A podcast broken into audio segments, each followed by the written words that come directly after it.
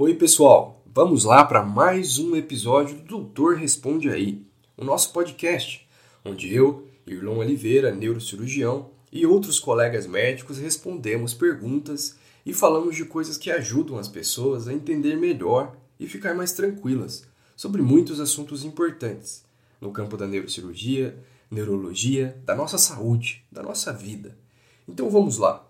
O nosso assunto hoje é cavernomas também conhecidos como malformações cavernosas ou angiomas cavernosos.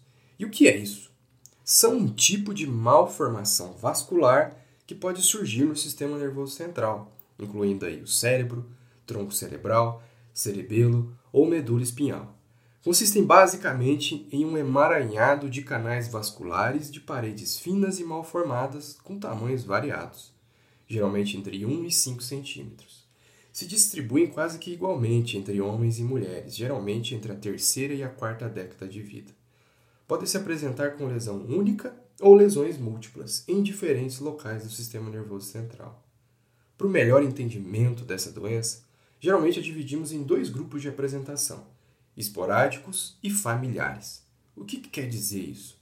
Esporádicos geralmente são aqueles casos em que não há histórico familiar da doença não há uma mutação genética bem definida ou a existência de fatores predisponentes, como por exemplo a exposição à radiação.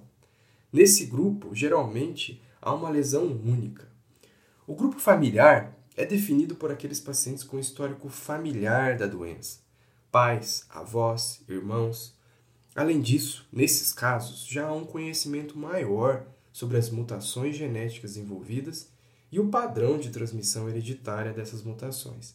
Nessa forma familiar, comumente os pacientes se apresentam com múltiplas lesões cavernomatosas no sistema nervoso central, em diferentes locais.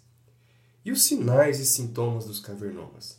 Os sinais e sintomas da doença podem advir do sangramento dos cavernomas ou do efeito expansivo da lesão sobre o cérebro, incluem dores de cabeça, crises convulsivas, déficits neurológicos como diminuição de força de um membro ou de um lado do corpo. Ok, tem um cavernoma, doutor. Quais as chances dele sangrar? Isso é variável, depende de fatores como a localização, por exemplo. Aqueles pacientes com cavernomas de tronco cerebral, por exemplo, têm uma chance maior de hemorragia, assim como aqueles pacientes que possuem outras doenças associadas, como hipertensão arterial. Aqui é importante ressaltar um ponto, gente.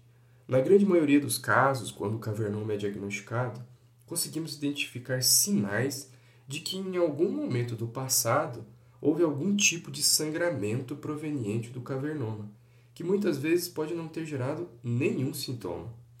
Sabidamente, logo depois dessas hemorragias, principalmente nos dois primeiros anos após, o risco de ressangramento é maior que o habitual. Em contrapartida, em grande parte dos casos, os cavernomas são assintomáticos e por isso mesmo muitas vezes são diagnosticados incidentalmente, ou seja, o paciente foi submetido a um exame de imagem por outro motivo e acabou descobrindo um cavernoma. E já que estamos falando de diagnóstico, o exame mais adequado para o diagnóstico é a ressonância magnética. Com esse exame, conseguimos definir várias características importantes da lesão. E os tratamentos dos cavernomas incluem desde modalidades cirúrgicas diversas até conservadoras, com acompanhamento através de exames de imagem e controle de fatores de risco, como a hipertensão arterial. As indicações para o tratamento cirúrgico incluem múltiplas hemorragias, déficits neurológicos progressivos e manifestações como crises convulsivas causadas pelo cavernoma. O objetivo da cirurgia é sempre ressecar toda a lesão, pois remanescentes podem causar outras hemorragias ou convulsões futuras. Existem outras modalidades de tratamento que podem ser utilizadas, mas que ainda têm eficiência em estudo, como é o caso da radiocirurgia, em que utilizamos radiação focalizada naquela lesão para tratá-la.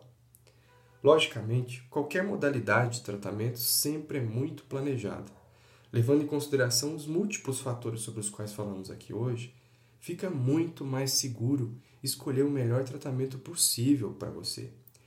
Esse é mais um exemplo de como informação e orientação adequadas sempre vão te ajudar.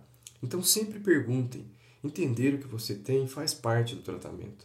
Se cuidem. Boa semana. Até a próxima!